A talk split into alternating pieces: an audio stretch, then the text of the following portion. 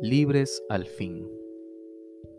Yo Jehová vuestro Dios, que os saqué de la tierra de Egipto, para que no fueseis sus siervos, y rompí las coyundas de vuestro yugo, y os he hecho andar con el rostro erguido. Levítico 26:13. Cuán terrible es la esclavitud. Es uno de los episodios más tristes de la historia de la humanidad. Por un momento, ponte a pensar de las consecuencias de vivir bajo la esclavitud el no ser dueño de tu propio esfuerzo ni de tus propias decisiones, no poder disponer de tu tiempo, ni ser dueño siquiera de tus propios sueños, ni anhelos porque tu vida le pertenece a alguien más. Fuiste comprado por precio para ser esclavo. Levítico 26, en general, es la voz de Dios mismo exhortando a su pueblo de cuáles serían los beneficios de la obediencia y con todo lo hermoso de este capítulo, tanto el pueblo de ese entonces como el pueblo cristiano de ahora no atienden a las leyes del Dios vivo exhortándonos a vivir para Él. Las consecuencias del pecado son terribles. El pecado nos aleja de Dios. Jeremías 17:10, segunda de Corintios 5:10. El pecado es muerte. Génesis 2:17, Romanos 6:23, Santiago 1:15. El pecado nos vuelve transgresores. Salmos 32, versículos 1 al 5. Y podemos ver Levítico como el panorama completo y serio contra el pecado.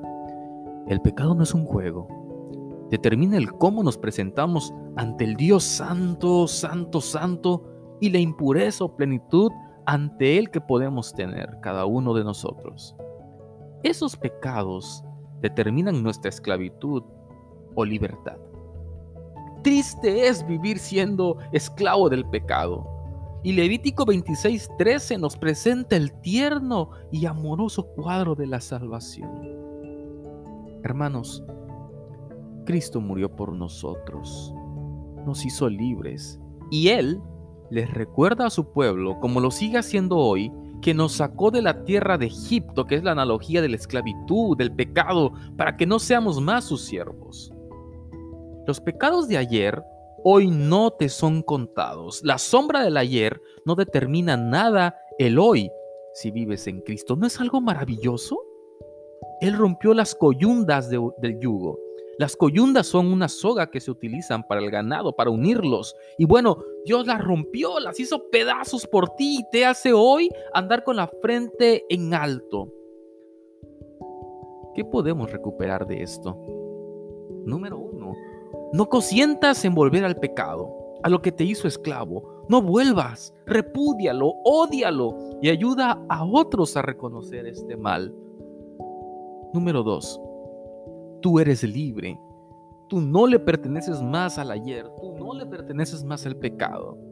Gente con malas intenciones y faltos de amor te reprocharán el ayer, pero eso no es amor, es odio necesitas estar consciente que la culpa es el arma más letal que el enemigo utiliza.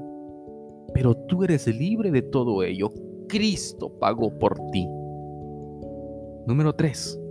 Aprovecha esta oportunidad para moldear tu carácter y crecer en la plenitud de Cristo.